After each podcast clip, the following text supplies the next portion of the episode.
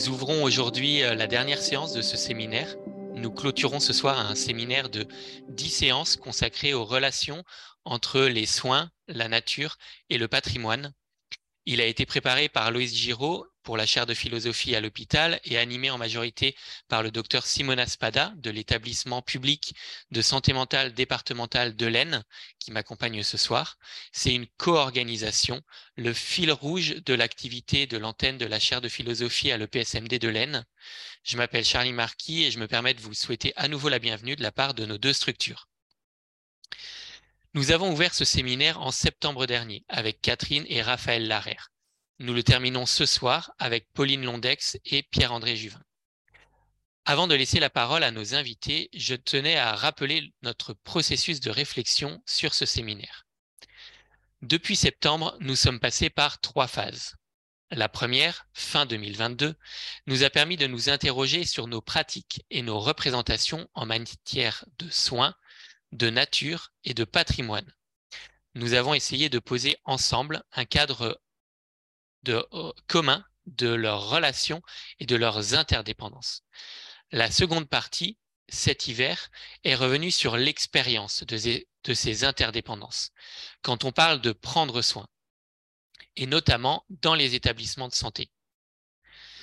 Nous avons cherché à nous inspirer d'un autre rapport à la nature et au patrimoine, pour que le sujet prenne soin de son environnement mais aussi pour que l'environnement prenne soin du sujet, du groupe, de l'institution, etc.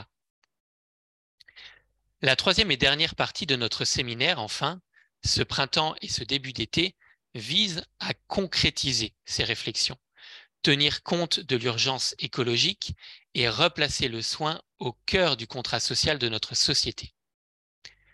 Pour rappel, les enregistrements des précédentes séances sont accessibles en ligne sur le site de la chaire de philosophie à l'hôpital.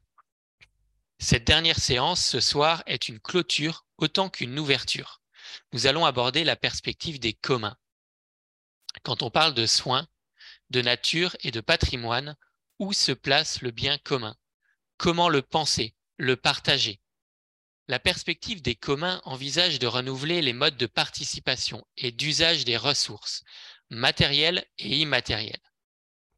On peut s'autoriser à imaginer d'autres modèles d'organisation, de gouvernance, notamment plus participatifs, plus transparents. Pour discuter de cela, je laisse la parole au docteur Simona Spada pour nous présenter nos deux invités. Et suite à cette table ronde, nous prendrons vos questions écrit pour échanger collectivement. Bonsoir à toutes et à tous. Nous sommes ici pour le, dixième, séminaire Nature, Soins, Patrimoine que notre établissement de santé mentale de l'Aisne euh, organise avec euh, la chaire de philosophie euh, à Paris, GHU Paris Neurosciences. Et donc, euh, dont le thème euh, aujourd'hui, c'est euh, la, perspective des, des, communs, je crois. et nous avons l'intervention de Pierre-André Jouvin, qui est sociologue et qui est chargé de recherche au Centre national de recherche CNRS. Et aussi, ce, qui est, ce qui me semble important, il fait partie aussi du Centre de recherche médecine Sciences, Santé et Société, euh, CRMES3. Et il travaille sur la réflexion sur la crise de l'hôpital public, les politiques de santé et euh, sur les prix des innovations thérapeutiques contre le cancer. Il est également adjoint au maire de Grenoble et s'intéresse aux politiques de santé et environnement.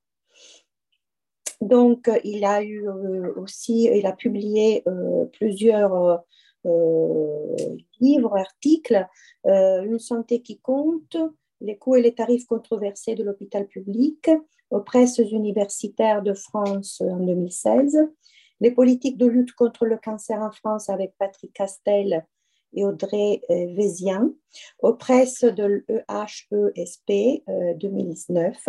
C'est l'école des autres études de santé publique. Il est également l'auteur de La casse du siècle, à propos des réformes de l'hôpital public avec Frédéric Pierru et Fanny Vincent en 2019. On aura aussi l'intervention de Madame Pauline Londex, ancienne vice-présidente de d'ACT Paris. Elle a cofondé avec euh, Jérôme Martin l'Observatoire de la transparence dans les politiques du médicament en juin 2019. Et comme chercheuse, elle s'intéresse aussi aux politiques d'innovation, de production et de financement des produits pharmaceutiques. Donc, euh, je laisse la parole aux deux intervenants et on pourra ensuite faire des commentaires et poser nos questions. Voilà, donc c'est la parole, c'est à Pierre-André Juvin. Oui, et merci euh, beaucoup pour, euh, pour cette invitation et merci à, toutes et tous pour, pour votre, votre présence. Alors, l'idée était effectivement de commencer cette, cette séance par par un point d'introduction autour de, de, la notion de, commun, en allant euh, dans un premier temps au-delà des, des, questions de, de, santé, parce que c'est un, un, concept euh, et un, champ qui a, une, qui a une histoire, euh, une histoire à la fois intellectuelle, politique, militante, riche. Et, c'est quelque chose que par ailleurs, on a eu l'occasion de, de, croiser avec, des collègues. Donc, pour, commencer, bien dire que c'est un, concept euh, et un sujet qui a été, travaillé par, euh, des chercheurs et des chercheuses de, très, grande, qualité, euh, et donc, pour aller plus loin euh, sur, sur ce sujet, il faut évidemment, euh, si on en trouve le temps, lire, leur, lire leurs travaux. Alors, il y a évidemment le, travail d'Elinor Ostrom qui, qui, fait référence sur, sur le sujet. Et en France, on a eu quand même depuis plusieurs années un regain d'intérêt assez, assez marqué dans le champ des, des sciences humaines et sociales et des sciences économiques pour ce, pour ce, pour ce sujet, notamment il y a eu le, le, livre de, de, Pierre Dardot et Christian Laval, euh, qui est une, une, somme assez conséquente sur le, sur le sujet. Euh, le travail de Benjamin Coria euh, et de tout un ensemble de collègues euh, aussi, euh, qui, est, qui est vraiment, vraiment une référence sur ces, sur ces enjeux, d'autant plus que c'est pas seulement des travaux qui vont, qui vont traiter de, de théorie autour des, des, politiques des communs, mais qui vont bien aller s'appuyer sur des exemples empiriques et sur des expériences euh, qui montre euh, à la fois ce que sont les communs, ce qu'ils ne sont pas, les tensions qu'ils génèrent, les oppositions aussi euh, les résistances qu'ils peuvent, qu'ils peuvent susciter, et notamment dans le domaine de la santé, où on trouve aussi beaucoup de, de travaux extrêmement riches sur, sur ces questions, ceux de, de, Fabienne Orti, par exemple, qui est économiste, ceux de Maurice Cassier, qui, qui, fait, qui fait référence aussi en la matière et qui est lui aussi chercheur au, au CERMES 3. Euh, et puis, il y a aussi beaucoup de réflexions euh, et de travaux qui sont portés euh, dans un cadre moins académique au sens strict, mais qui sont aussi, aussi très, très riches et, importantes. Celle de, de Gaël Corian récemment qui a publié un ouvrage sur ces, sur ces questions et on, ne peut, on ne peut mieux réaliser un séminaire, ceux de, de Pauline et de, Jérôme Martin aussi dans le, dans le cadre du travail qu'ils font pour l'Observatoire de, de la transparence du, du médicament. Un point qui est intéressant, euh, je ne m'étends pas euh, forcément énormément sur, sur cette question-là, mais c'est de voir à la fois le fait que dans le champ militant et dans le champ académique, on trouve une réflexion assez renouvelée et assez vive ces, ces, dernières années autour des communs, et j'y reviendrai parce que un contexte qui, qui, rend ça, qui rend ça possible et qui rend ça même nécessaire. Euh, mais il y a aussi euh, un lien très fort, donc justement, entre euh, des travaux militants et des travaux plus, plus académiques qui rendent toutes ces, toutes ces réflexions à la fois extrêmement concrètes et, extrêmement fertiles politiquement en termes d'horizon et de perspective pour, pour, la, pour la suite. Alors moi, je ne suis pas un spécialiste des, des communs, je le dis, je le dis tout de suite pour qu'il n'y ait pas de, de malentendus, mais néanmoins, c'est quelque chose que nous avons travaillé avec, euh, avec deux, euh, co-auteurs, euh, Jean-Paul Godillère et Caroline Isambert, dans le cadre d'un ouvrage publié en 2021 à la découverte, donc Pandémopolitique, réinventer la santé en commun, qui était un livre qui, un livre qui, à partir des sciences sociales de la santé, analyse les premières vagues de la pandémie, de Covid-19, avec la volonté euh, de pas seulement euh, solliciter les travaux de, de sciences sociales pour euh, analyser ce qui se passait, euh, et qui était évidemment indispensable, mais aussi être capable de tirer un petit peu le fil de ce qui nous arrivait pour voir quelles alternatives se présentaient, se présentaient à nous. Et donc, dans ce cadre-là, on a on a réexploré la question des, communs et on a pris appui sur les travaux des, collègues et chercheurs et chercheuses qui ont travaillé sur ce concept. On veut dire un mot brièvement sur, sur ce concept, donc il faut le rappeler encore, les communs ont une histoire intellectuelle et politique riche et qui est nourrie de, à la fois de controverses et de, et de débats. Et il y a plusieurs points, nous, qui nous semblaient, qui nous semblaient importants. Est-ce que, est que vous levez la main, Simona? Non, d'accord. Euh, donc, il y a plusieurs points qui nous semblaient importants pour, euh, pour aborder ce, concept. Le premier point euh, essentiel quand on parle des communs, et c'est ce que nous, on avait retenu des, controverses autour de, cette, de ce sujet, c'est que, pour le dire de façon un petit peu forte, les communs ne relèvent pas de, de principes transcendantaux qui feraient qu'il y aurait des choses qui, par nature, euh, seraient régis par un principe de gouvernement des communs et d'autres qui ne le seraient pas. Euh, c'est un point très important qui est souligné par les auteurs qui ont, euh, qui ont travaillé sur ces questions.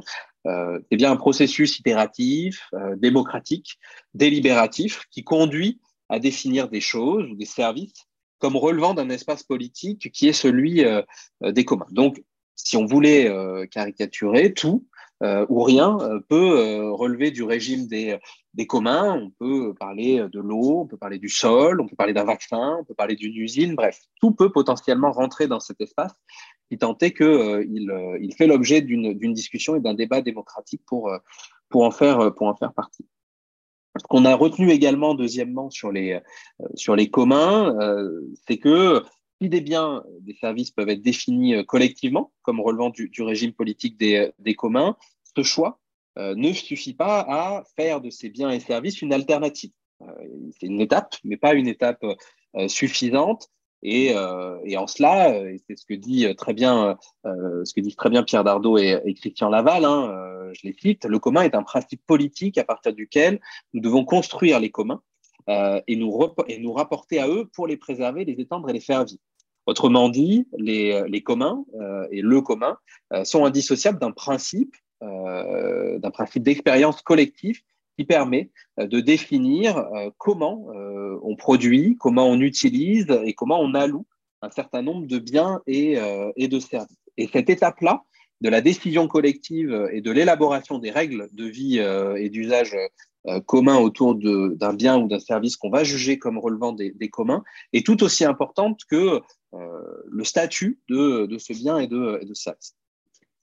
Le troisième point qui paraît, euh, qui paraît important quand on parle de, de commun, c'est de voir que les communs, ils ont leur cas d'école euh, et ils ont leurs leur controverses, voire leurs oppositions. Ce que je disais tout à l'heure, les cas d'école, je ne rentre pas forcément dans le détail parce que là aussi c'est très bien, euh, très bien écrit dans les, ouvrages euh, d'Elinor Holstrom, de Dardo et Laval. C'est des cas qui sont repris systématiquement, mais en gros, euh, l'exemple typique qui est repris, c'est celui qui précède euh, la propriété euh, privée des, enclosures en Grande-Bretagne à partir du XVIIe et XVIIIe siècle, qui est celui des, des common land, donc de terres qui étaient régies par des principes de, des principes de fonctionnement et d'usage commun. La théorie des communs, elle a euh, ses, promoteurs, ses défenseurs, et on va y revenir dans cette, dans cette séance, je pense, parce qu'elle a, elle a des raisons euh, légitimes pour être, pour être portée et, et défendue, encore plus, plus aujourd'hui.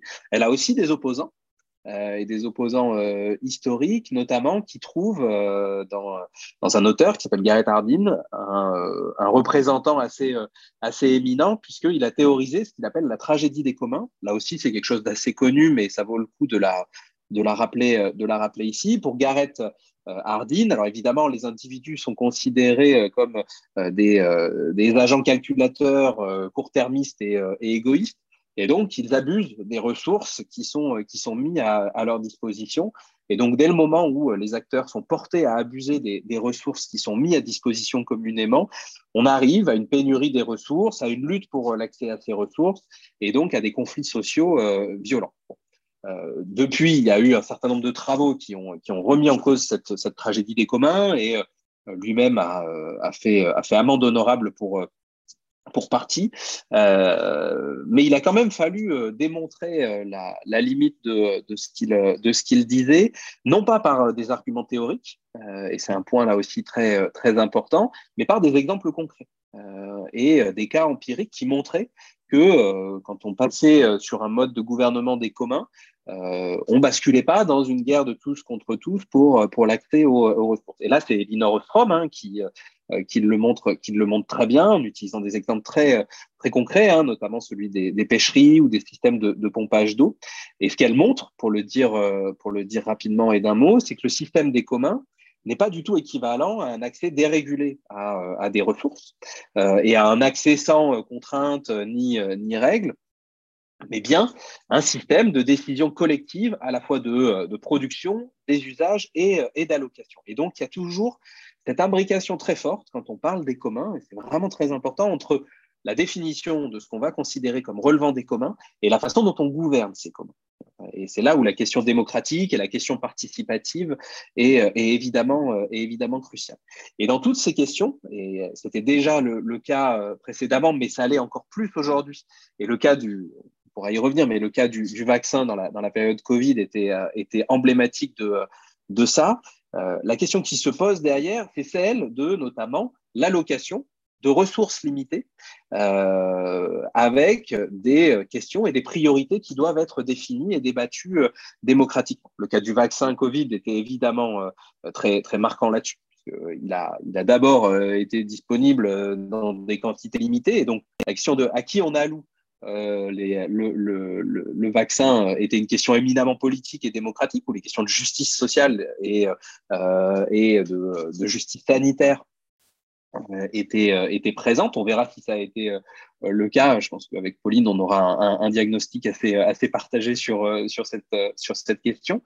Mais on le retrouve aussi sur des questions écologiques, qui sont des questions qu'on retrouve désormais euh, désormais chaque été, comme la question de l'usage de l'eau. Euh, si on considère euh, que l'eau appartient ou doit appartenir au régime politique des communs et qu'il faut décider d'allouer l'eau entre un terrain de golf, un hôpital, une piscine privée et une terre agricole, la question du, dispositif de, discussion démocratique qui fait qu'on alloue un bien commun à un endroit plutôt qu'à un autre se pose évidemment.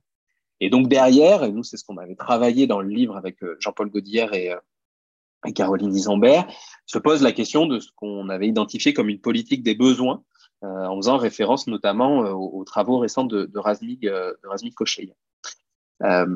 ça, c'est quelque chose de très important, c'est-à-dire que dans le, régime des communs, les règles et les contraintes ne sont pas imposées par une autorité supérieure, que ce soit l'État, que ce soit le marché, mais bien par un collectif constitué et légitime démocratiquement euh, qui décide de, euh, des modalités d'allocation et, euh, de la jouissance des, droits. C'est vraiment un point très important.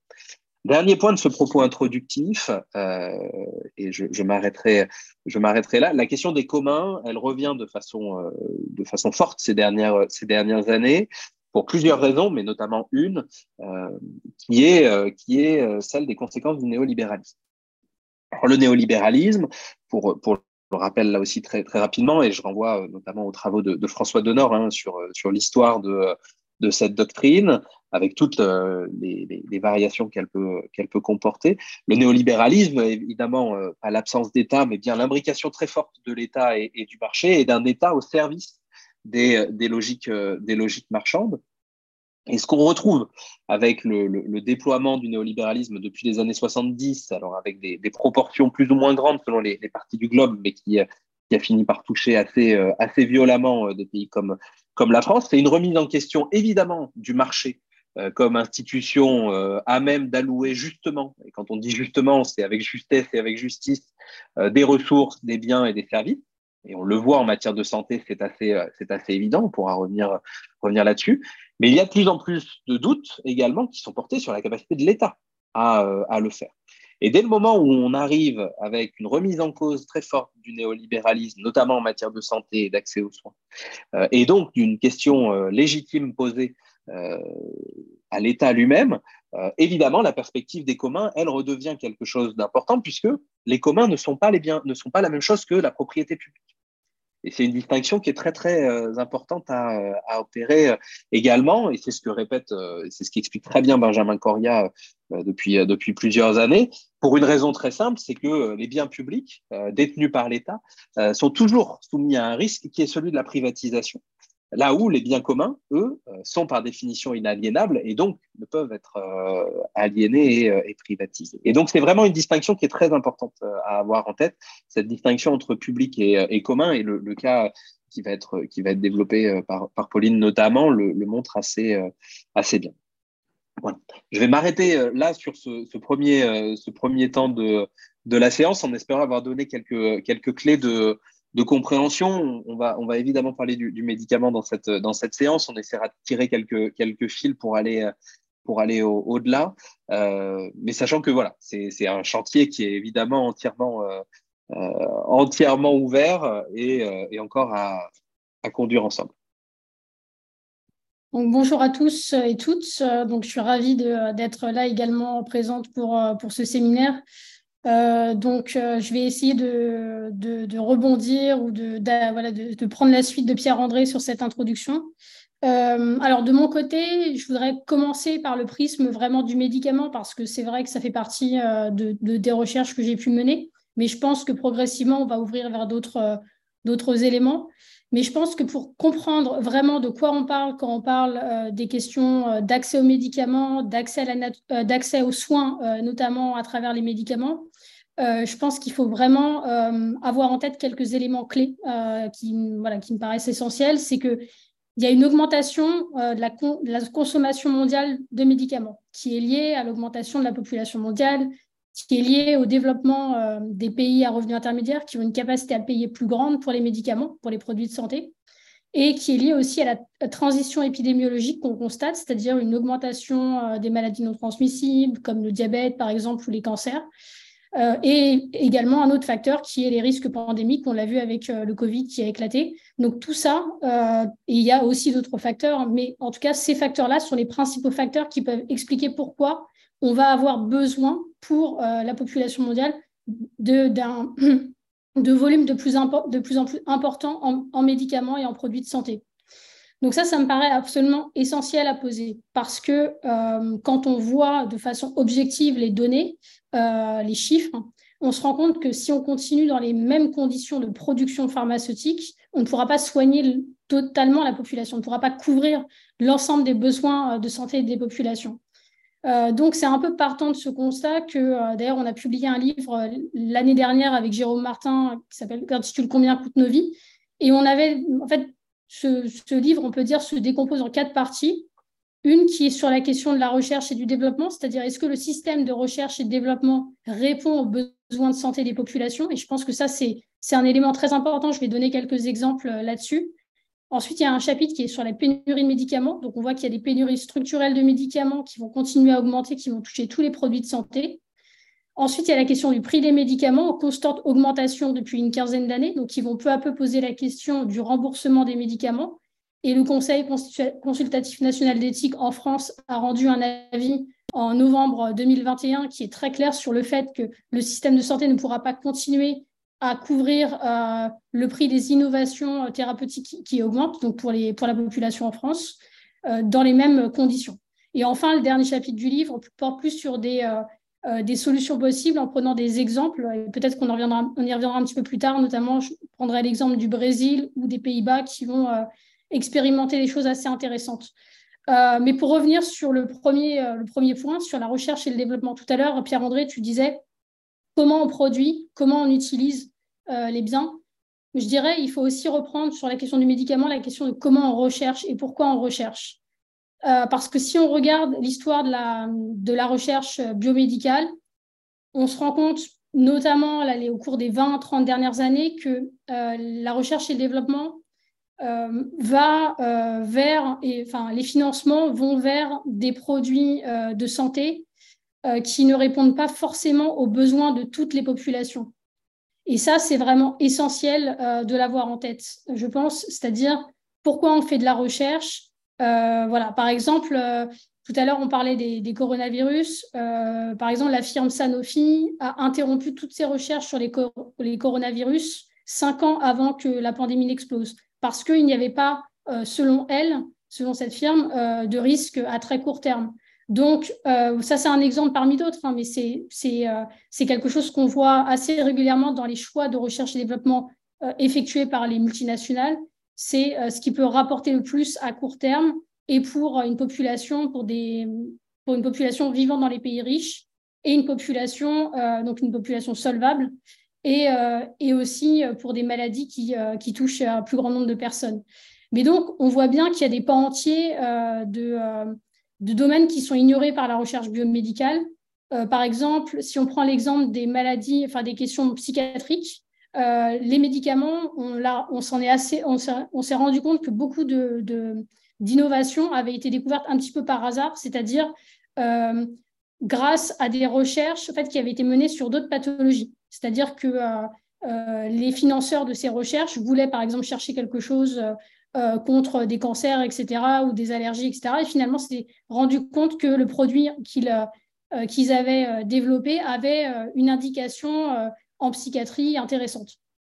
pour l'endométriose, pour, pas mal de, de, pathologies qui touchent des populations bah, comme les femmes, etc. Par exemple, l'histoire de la pilule contraceptive, c'est aussi, c'est aussi quelque chose qui n'a pas été financé par, massivement par de la recherche privé, ça a été euh, grâce notamment au financement d'associations.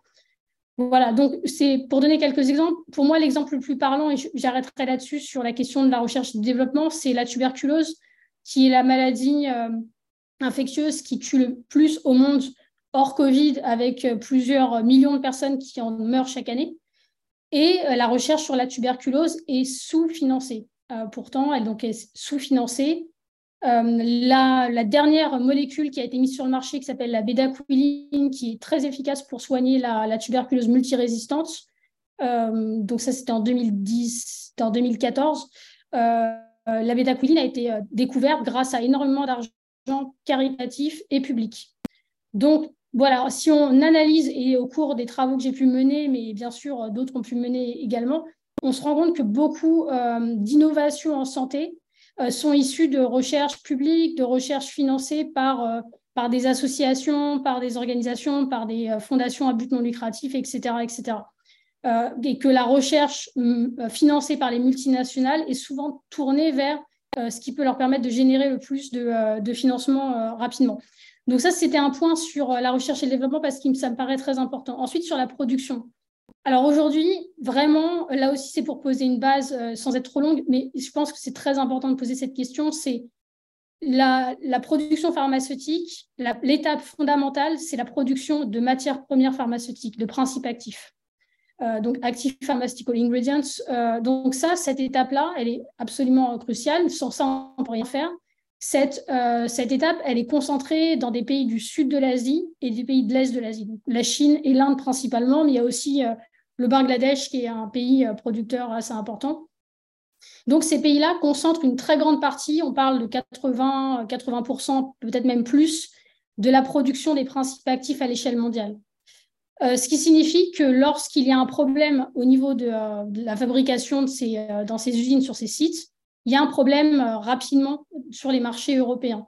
Et c'est pour ça aujourd'hui qu'il y a énormément de pénurie de médicaments. dans les pharmacies, c'est de plus en plus difficile de se procurer tout un tas de médicaments c'est parce que euh, donc il y a une augmentation de la, demande mondiale dont je vais parler tout à l'heure pour différents facteurs. Et, euh, donc, il y a euh, bah, des problèmes d'approvisionnement en principes actifs pharmaceutiques. Cette production de principes actifs pharmaceutiques, elle est extrêmement polluante. C'est comme ça, c'est l'industrie de la pétrochimie, c'est très, très polluant. Donc, la question qui se pose, je pense, et qui est importante à poser, c'est comment on articule nos besoins de santé, le besoin de santé des populations, avec euh, une production euh, pharmaceutique qui est par euh, essence très polluante.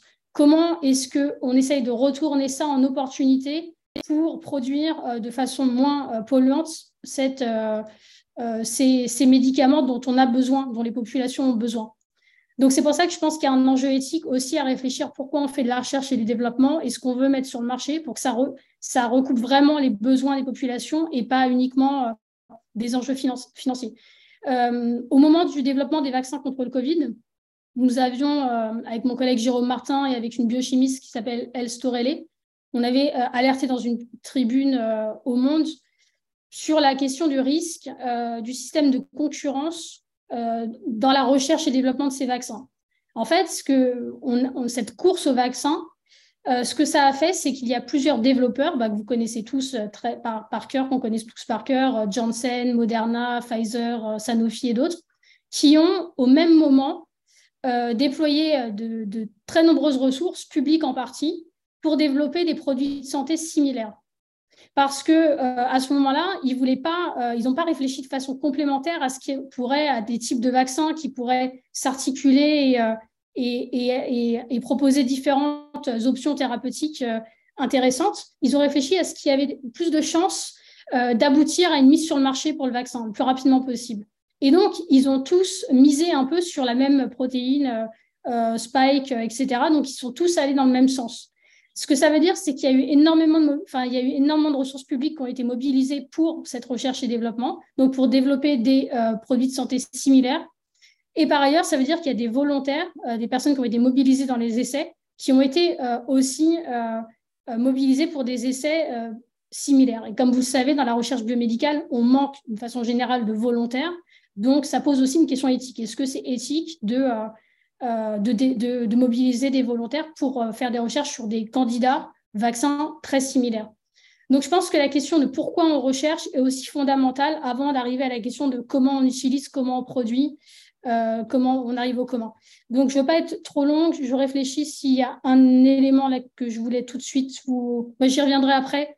probablement, peut-être qu'à ce stade, je laisse Pierre-André poursuivre.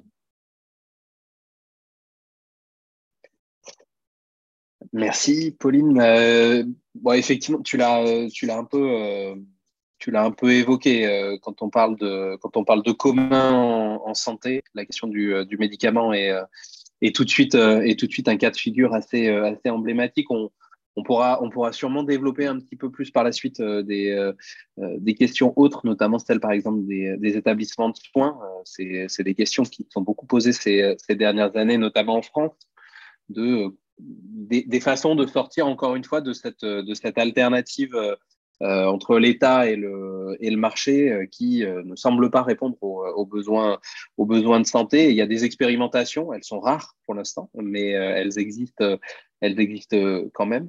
Et on verra si, on, si, on, arrive si on parvient à faire un glissement de, des questions de commun en santé vers, vers les questions de santé communautaire.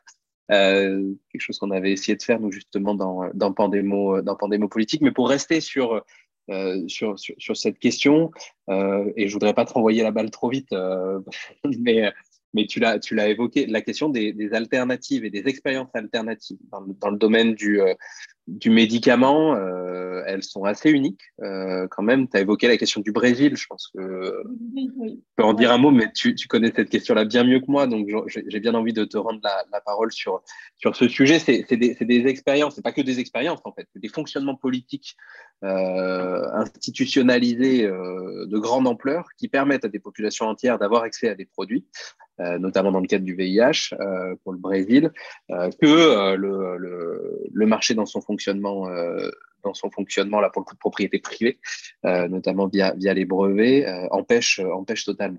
Donc je te rends la, la, parole sur ce, sur ce point. Merci Pierre-André de me, de me entre guillemets, rendre la parole sur ce point. non, le Brésil, donc j'ai habité au Brésil et j'ai beaucoup travaillé avec, avec des chercheurs et des chercheuses brésiliens qui ont mis en place, contribué à mettre en place le système brésilien. Donc je, je suis ravie d'en parler. Euh, donc le Brésil, dans les années 70, a euh, lancé un plan industriel euh, qui s'est développé jusqu'à jusqu'au début des années 2000, au premier mandat de, Lula. il y a eu, en fait, au fur et à mesure des années, une volonté, des, qui s'est vraiment renforcée lors du, premier mandat de Lula, que le Brésil soit autosuffisant en produits de santé. Donc j'insiste sur la notion de produit de santé parce que euh, on dit souvent le médicament, le médicament en fait produit de santé c'est euh, euh, les diagnostics parce que sans diagnostic c'est très compliqué de, prescrire des médicaments et on oublie souvent et on voit souvent qu'il y a des oublis même au plus haut niveau à l'organisation mondiale de la santé et dans d'autres institutions de, des diagnostics et de à quel point ils sont fondamentaux. Donc les diagnostics, les médicaments, ça comprend les petites molécules issus de la, chimie, de synthèse, par exemple le paracétamol, et les biomédicaments, qui peuvent être des chimiothérapies ou, euh, ce type de, euh, médicaments-là, euh, les vaccins, Voilà, donc le produit de santé, ça regroupe un petit peu tout ça. Et puis on peut aussi ajouter à ça dispositifs médicaux. Par exemple, si vous êtes atteint de diabète de type 1, par exemple, si vous voulez mesurer votre glycémie régulièrement, vous pouvez avoir un capteur sur le bras. Donc ça, c'est un dispositif médical. Donc, disons qu'il y a un peu tout ça, tous ces éléments-là pour la prise en charge, pour une bonne prise en charge d'une personne. Euh, donc, voilà, le Brésil a réfléchi à ça, c'est-à-dire a réfléchi à comment faire accéder sa population euh, à des produits de santé. Alors, en 96, le Brésil a inscrit dans sa constitution l'obligation euh, pour l'État brésilien de fournir à sa population donc le droit, voilà, le droit fondamental, de garantir le droit fondamental à la santé. Et donc, euh, suite à ça, pour mettre en œuvre ce, euh, cet élément donc, qui est dans la Constitution, le Brésil a vraiment euh, développé deux choses en parallèle, renforcer sa production et développer le système unique de santé qui est en fait tout le, la, tout, le, oui, tout le réseau hospitalier brésilien, un peu sur le modèle de la PHP, mais, donc des hôpitaux de Paris, mais souvent, on le compare plutôt au, euh, système euh, britannique dans, le fonctionnement et dans le financement. mais il est bien meilleur, je pense, au niveau de son financement au niveau de son fonctionnement, pardon, que le système britannique. Donc, voilà, en fait, la réflexion, ça a été articulé articuler le, donc, la, la, politique industrielle du pays avec, avec le système hospitalier, donc faire en sorte que les personnes qui en ont besoin puissent euh, recevoir les médicaments dont elles ont besoin quand elles se présentent dans les hôpitaux ou même en pharmacie de ville, etc. Donc, euh, ce qu'a fait le Brésil, c'est qu'il a vraiment réfléchi à toutes les phases dont, euh, que j'ai pu mentionner tout à l'heure, c'est-à-dire la production de la, matière première, des principes actifs pharmaceutiques, et la production donc de diagnostics, de vaccins, d'insuline, de biomédicaments, de, petites molécules. Et c'est comme ça qu'il a permis euh, à sa population d'avoir accès à des, médicaments contre le cancer, contre le VIH euh, dès, 2001. En fait, c'est le Brésil qui a été le premier pays à mettre sur le marché un générique euh, de traitement antirétroviraux contre le VIH, donc faisant chuter le prix de 10 000 dollars par an par personne à 2 000 dollars à l'époque. Et ensuite, six mois plus tard, le, le laboratoire indien CIPLA on a commercialisé une trithérapie pour 300 dollars. Donc, il y a eu une chute comme ça euh, qui a été euh, spectaculaire et qui a euh, ouvert la voie à ce que des millions de personnes survivent en fait et vivent avec le VIH. Sans ça, des millions de personnes auraient continué à mourir voilà, les, années qui, les années suivantes. Donc, le Brésil a joué un rôle considérable. Il a réussi, je pense, sur cette question parce qu'il y avait une volonté politique forte, parce qu'il y avait une politique industrielle qui s'est donné les moyens, c'est-à-dire euh, quelque chose d'ambitieux, euh, de réparti géographiquement de façon assez intéressante sur tout le territoire brésilien, qui est un pays immense. Donc, euh, comme vous savez, c'est c'est un, une, une, fédération, donc il y a de nombreux États. Donc, un déploiement aussi de toute cette stratégie à travers les États du Brésil. vraiment une structure assez robuste qui s'appuie sur le ministère de la Santé et l'Institut Fiocruz, avec des épidémiologistes, avec euh, donc vraiment une articulation entre toutes les disciplines dont on a besoin pour, euh, je pense, développer une, euh, une politique du médicament, une politique de santé forte. et par ailleurs, l'État brésilien n'a pas hésité à recourir à ce qu'on appelle la licence obligatoire, c'est-à-dire à contourner le brevet, les brevets existants sur ces médicaments, comme le droit de l'Organisation mondiale du, commerce lui permet, bien sûr, pour produire des génériques de ces médicaments-là. Donc, il y a eu vraiment, euh, tous les éléments ont été, ont été mis en place par le Brésil pour euh, que ces médicaments-là, qui sauvent des vies, soient disponibles pour sa population. Donc ça, c'est vraiment un exemple qui est, qui est spectaculaire et qui, qui, est, qui, est, très, voilà, qui est très intéressant. Alors, bien sûr, il y a des, il y a des limites et ces limites-là ont été documenté par des chercheurs. Si vous êtes intéressé par cette question, je vous recommande euh, les travaux de Gabriela Costa Chavez, qui est une, euh, euh, une pharmacologue industrielle brésilienne, aussi juriste brésilienne, qui a travaillé sur ces questions sur la production publique. George Bermudez et puis d'autres chercheurs brésiliens. Beaucoup ont, travaillé là-dessus, documenté tout ça. Donc, n'hésitez pas. Peut-être deux derniers exemples pour parler d'une production un petit peu différente de médicaments. Un exemple, l'exemple des Pays-Bas. Euh, les Pays-Bas en fait, le, gouvernement des Pays-Bas s'est retrouvé dans une impasse lors de négociations de prix sur un médicament contre le cancer. C'est-à-dire que la firme Novartis disait, voilà, nous, on veut tant pour ce médicament. Euh, le gouvernement des, Pays-Bas a dit, écoutez, c'est trop élevé pour nous. Donc, on va confier la production, non pas euh, comme au Brésil, à, euh, une institut, un institut public, une usine publique, mais à la pharmacie hospitalière d'un hôpital, enfin de deux hôpitaux hollandais.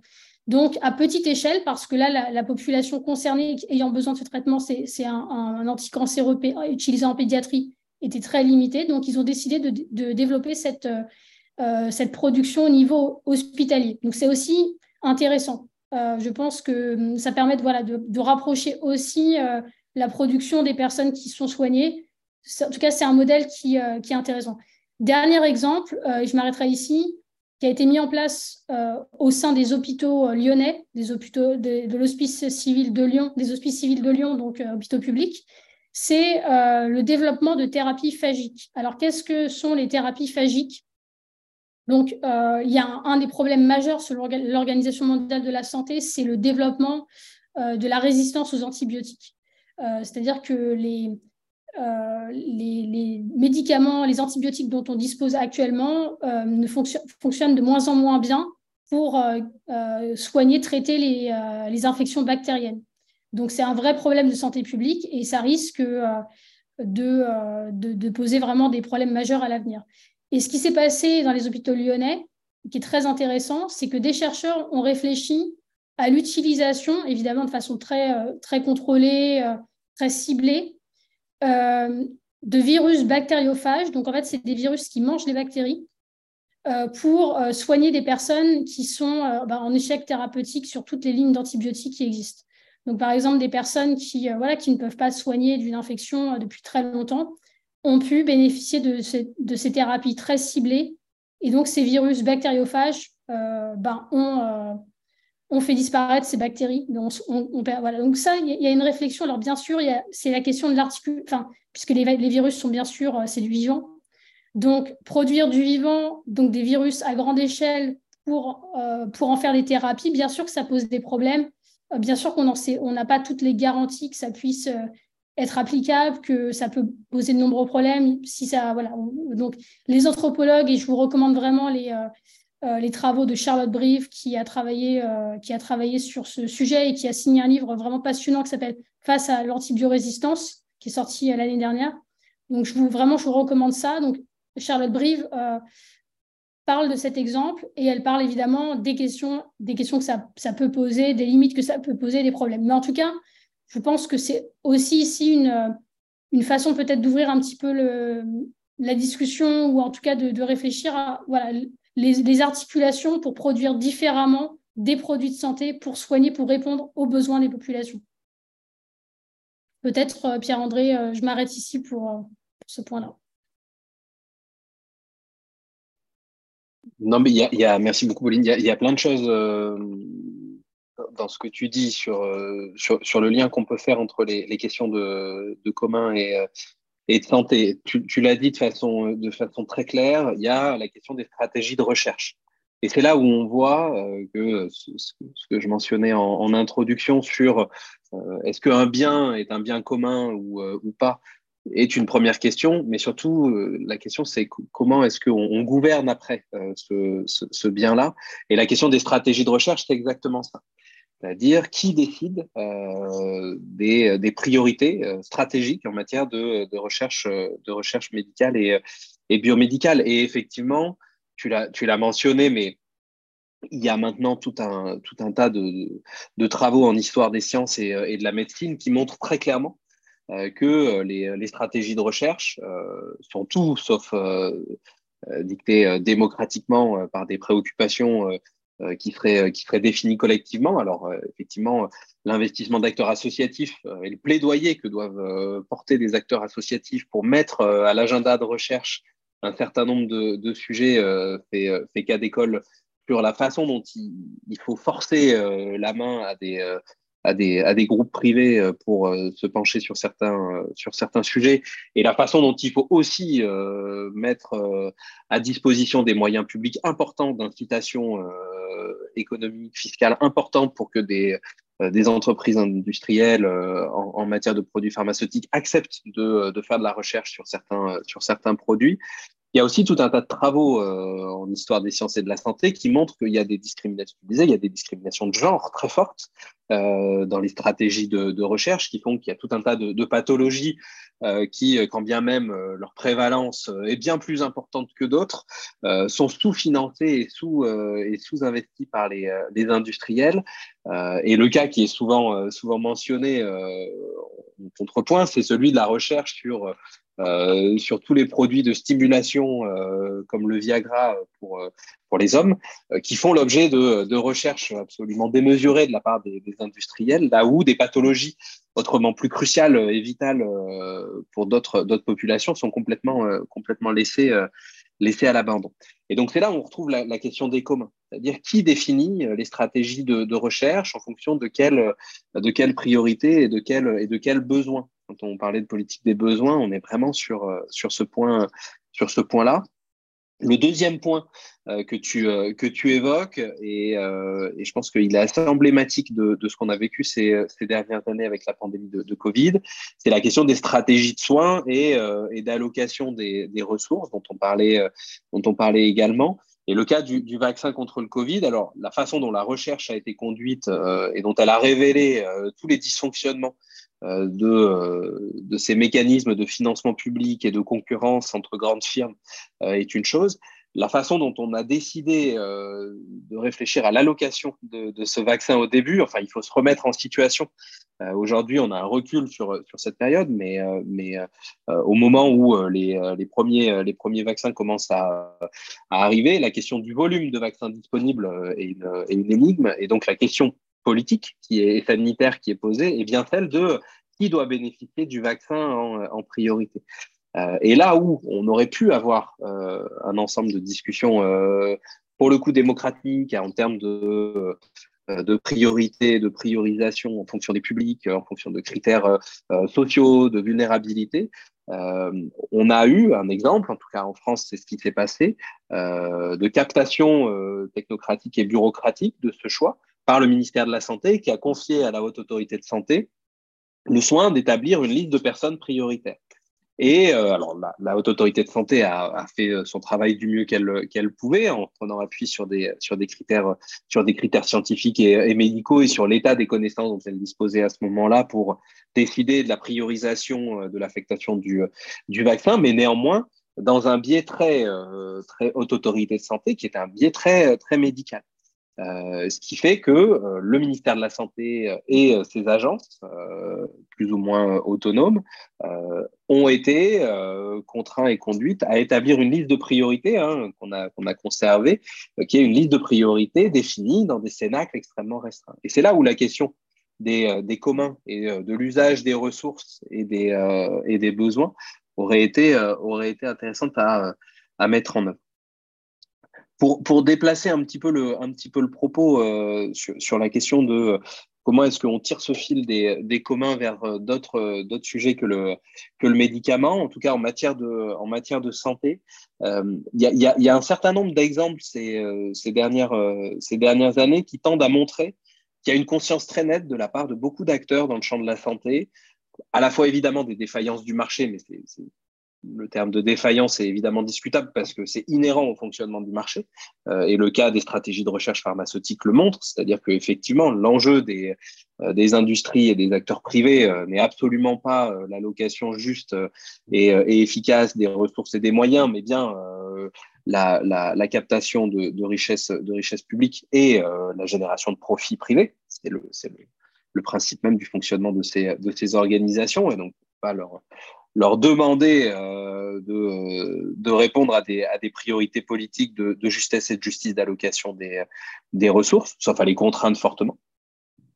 Euh, mais il y a une réflexion face à cette défaillance, en tout cas à ce, principe inhérent au marché et aux défaillances de l'État euh, ces, dernières années. Alors paradoxalement, la sécurité sociale, euh, quand on, reprend son, histoire euh, et les logiques qui devaient présider à sa mise en œuvre, répond à un cahier des charges de ce que pourrait être un gouvernement des communs, puisque précisément, euh, c'est pas une institution étatique, mais bien une institution démocratique avec des représentants, euh, des, euh, délégations locales, des caisses. Enfin, il y a toute une réflexion qu'on retrouve aujourd'hui d'ailleurs euh, autour d'autres sujets comme ceux de, de l'alimentation.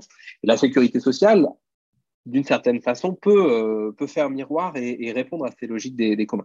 Ce qui est analysé maintenant depuis plusieurs, plusieurs années et plusieurs décennies, notamment par les sciences sociales de, de la santé, euh, c'est euh, un processus d'étatisation de plus en plus marqué euh, de, la sécurité sociale, de ses priorités, de son fonctionnement, des moyens dont elle dispose et des logiques qui, qui président à son, à son organisation et à ses orientations.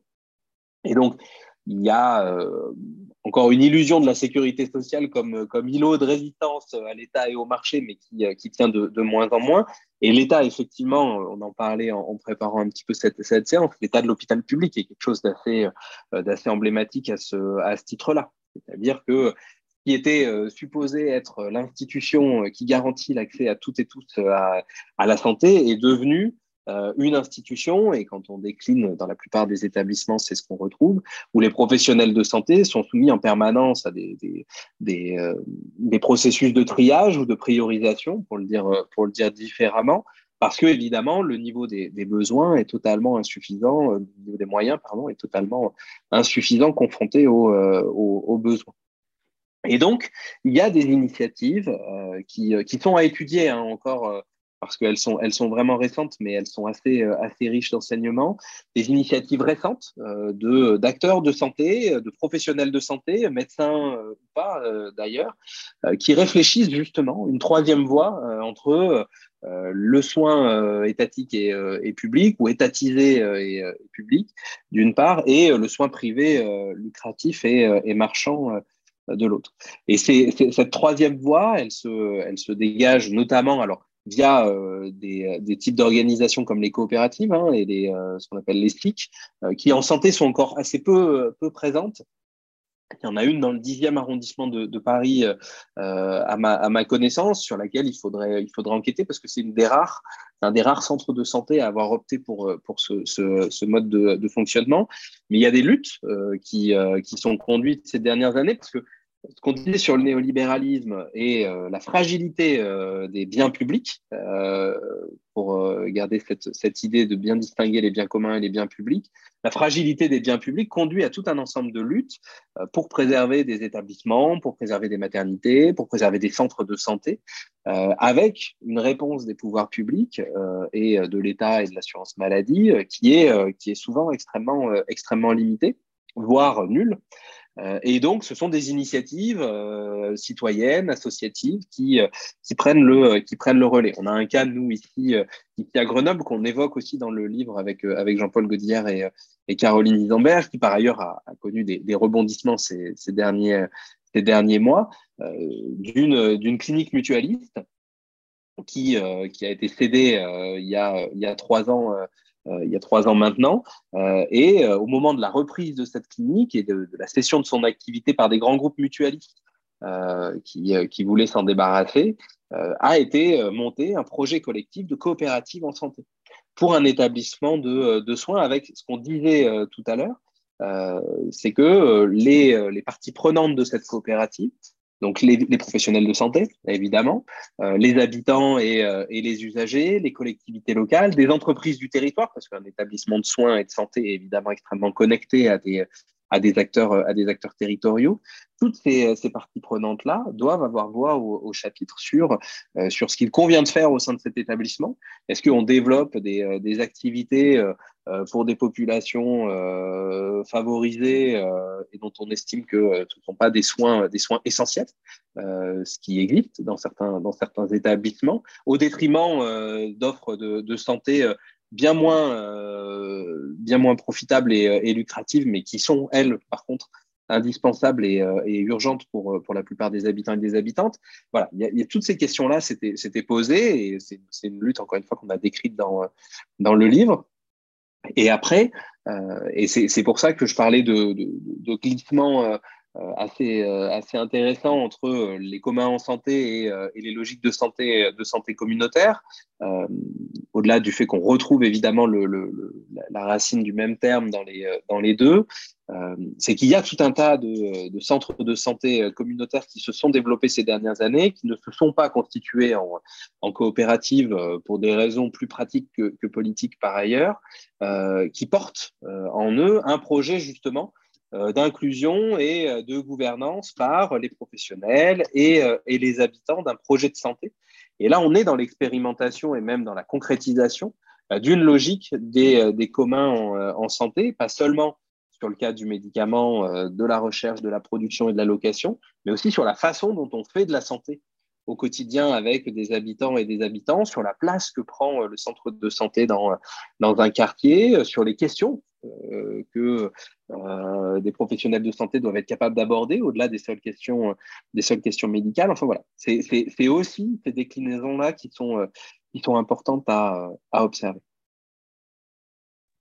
Peut-être, euh, Pierre-André, pour euh, compléter un petit peu euh, sur l'aspect financement, financement de la santé, ça me permet d'aborder peut-être la question, question que j'ai vraiment survolée tout à l'heure, qui est celle de l'augmentation du prix des médicaments, pour vraiment peut-être poser ou voilà de quoi on parle. Donc, en 2014, il y a eu la mise sur le marché de nouveaux traitements contre l'hépatite C pour 56 000 euros pour trois mois de traitement. Voilà, pour trois mois de traitement. À l'époque, on avait, euh, je dis on, euh, avec différentes organisations avec lesquelles j'ai collaboré. À l'époque, j'étais consultante pour, euh, Médecins du Monde et j'avais écrit un rapport pour Médecins du Monde sur le sujet.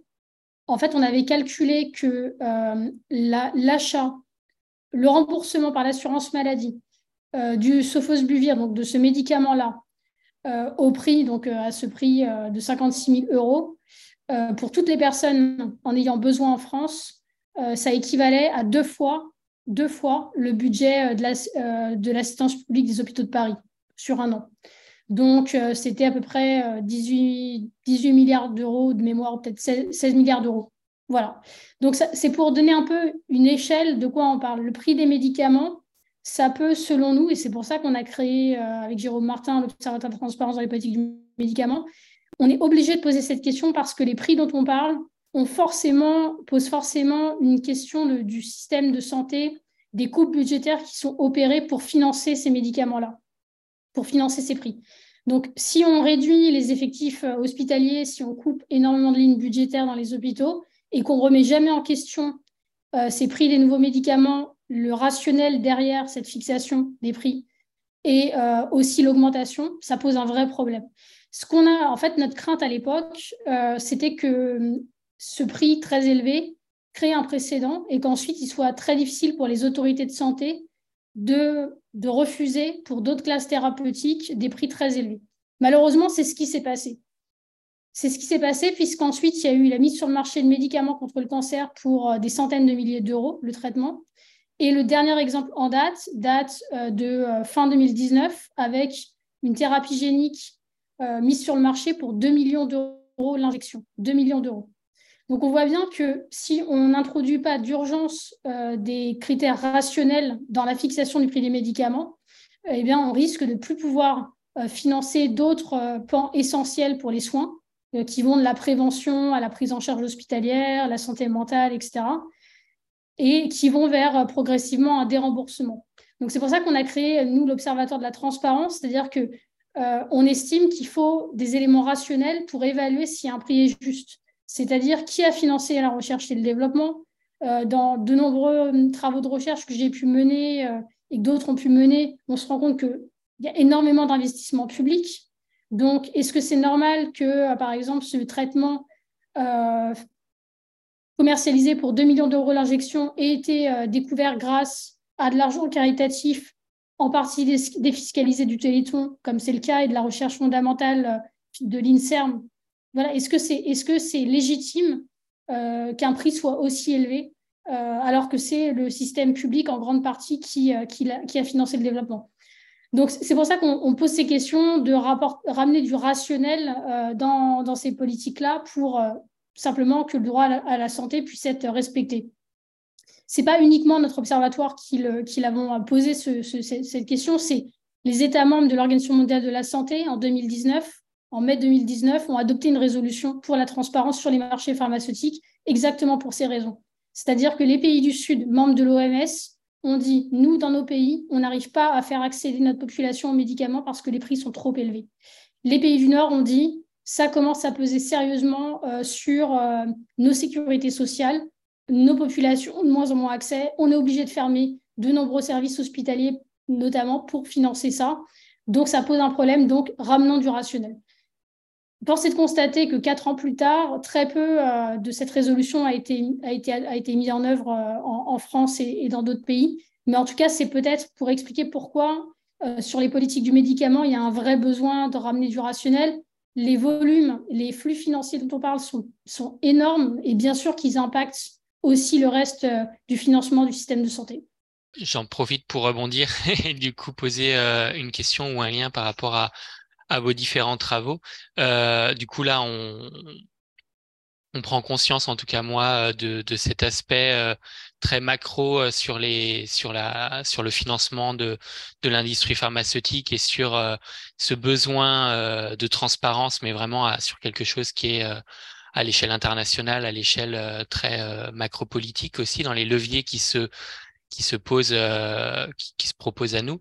Est-ce que on peut faire le lien avec d'autres produits de, de santé ou de soins, comme des pratiques de soins à l'échelle d'un d'un établissement, par exemple, également dans le financement et dans cette cette ce besoin de transparence pour pouvoir se réapproprier cette ce produit de santé, mais je ne sais pas si on peut faire le lien entre un produit de santé dans sa construction, son développement et sa construction comme vous l'avez euh, développé, et, le, et la pratique de, soins comme elle peut se pratiquer euh, euh dans un établissement, par exemple. Enfin voilà, on pourrait imaginer plein de services, n'importe lequel au final. Est-ce qu'il y, a des, il y a des recherches de ce type-là? Est-ce que le parallèle est faisable ou pas du tout? Mmh, Peut-être je je peux me permettre parce qu'effectivement, il y a il y a un lien qu'on peut faire euh, et qui, répond encore une fois à la question qu'on se pose, euh, pose aujourd'hui sur qui définit les, priorités et selon quel euh, et selon principe. Et pour ce qui est euh, des, des priorités et des façons de définir le soin, le bon soin, le soin utile dans les établissements de santé en France, en tout cas, euh, moi, les travaux que j'avais conduits sur, sur la tarification à, l'activité, là-dessus, viennent répondre en partie à cette, euh, à cette question, et notamment via des, cas de controverses assez, euh, assez forts, que la plupart des professionnels de santé connaissent, connaissent très bien parce que c'est le, le, le, le, biais principal de la tarification à l'activité, qui est que, en gros, la T2A, c'est son, son, acronyme, a permis de distinguer et a souhaité distinguer volontairement, je pourrais revenir dessus, euh, des activités euh, rentables et des activités trop coûteuses pour les, euh, pour les établissements, de façon à orienter la, la, façon dont on soigne et la façon dont on s'organise pour soigner. Et c'était explicitement pensé comme tel dans le cadre de, de la réforme qui a été, qui a été votée en 2003 et, qui a été mise en œuvre en, en 2004. Euh, les, les, membres du cabinet de, Jean-François Mattei qui ont travaillé avec lui sur l'élaboration de, de, cette réforme et de cet outil euh, l'expliciter euh, tel quel, l'enjeu de la tarification à l'activité n'était pas de, disposer d'un outil d'allocation euh, des ressources, c'était évidemment le, cas. On parle d'allocation des ressources financières pour les établissements de, de santé, mais d'un outil de gouvernance de gouvernement de l'activité médicale et d'orientation du soin qui a abouti, je vais, je vais le, le, dire à, à, très grands traits, mais on, on, retrouve effectivement euh, tout ça dans, dans les travaux euh, que, j'ai pu, euh, que j'ai pu conduire, et notamment l'ouvrage que, que citait Madame, Madame Spada en, en introduction, euh, qui conduit à, à, aboutir à des, à des pratiques de soins qui s'avéraient extrêmement rentables, tout ce qui était euh, chirurgie euh, et prise en charge ambulatoire. Euh, il y avait énormément de, de, groupes homogènes de malades qui étaient, euh, qui, étaient, qui étaient rentables. Et donc, on incitait les établissements à s'organiser pour se focaliser sur ce type de séjours-là, euh, avec des, des intermédiaires qui devaient faire ce travail-là. Et donc, moi, j'avais réalisé une ethnographie dans un, dans un établissement hospitalier où la direction, la direction des finances devait convaincre les médecins de prendre en charge d'une façon plutôt que, d'une autre. Et il y avait tout un tas de, soins, enfin c'est toujours le, cas, c'est pour ça qu'il y a des expérimentations d'ailleurs depuis, depuis maintenant plus de dix ans sur la, sur la T2A et sur des, modalités alternatives de financement. Il y a des prises en charge qui, elles, se révélaient trop coûteuses volontairement trop coûteuse. Euh, et ça, c'était le, fruit du, travail d'archives et d'entretien que j'avais pu, j'avais pu faire. C'est-à-dire que les pouvoirs publics avaient volontairement euh, sous-évalué euh, le coût de production, pour le dire un peu brutalement, d'un certain nombre de prises en charge pour désinciter les établissements à prendre en charge les patients d'une façon ou d'une autre, et notamment à les garder et à les hospitaliser. Euh, et ce qui euh, avait, je vais prendre un cas très concret pour vous le montrer, ce qui avait abouti à une, controverse euh, notamment portée par l'association Vaincre la mucoviscidose et la Société française de la mucoviscidose, qui avait dû réaliser elle-même sa propre étude de coût pour voir exactement combien coûtait une prise en charge d'un patient concerné par la mucoviscidose. Et ils étaient arrivés à des écarts extrêmement, extrêmement marquants euh, de plusieurs centaines d'euros. Alors, euh, multiplié par le nombre de patients pris en charge, c'est euh, évidemment colossal pour un établissement. entre le coût de prise en charge et le tarif que payait l'assurance maladie à, à l'hôpital. Et donc, ils ont fait leur propre, leur propre calcul, ils ont, ils ont élaboré une contre-expertise comptable pour définir le, le, coût de, prise en charge de ces, de ces patients.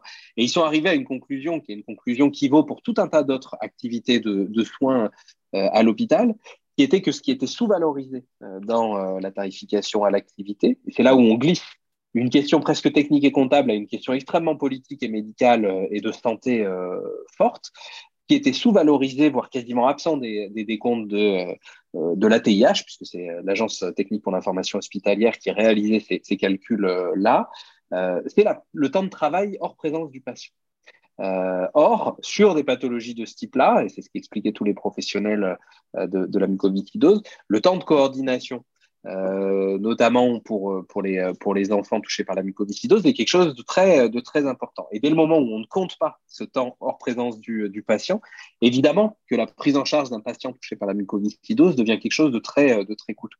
Et de façon plus générale, il a été montré assez clairement par beaucoup d'économistes que la tarification à l'activité dévalorisait, voire ne prenait pas en compte tout ce qui euh, relevait euh, de, de l'éducation thérapeutique. Il y a eu tout un tas de, de, financements complémentaires qui ont été mis en place euh, pour pallier ce manque, ce manque de financement dans le cadre de la, de la tarification, mais grosso modo, on s'est retrouvé avec un système qui privilégiait, et ça se, ça se vérifiait, les actes extrêmement routinisés, extrêmement techniques et avec des patients peu complexes.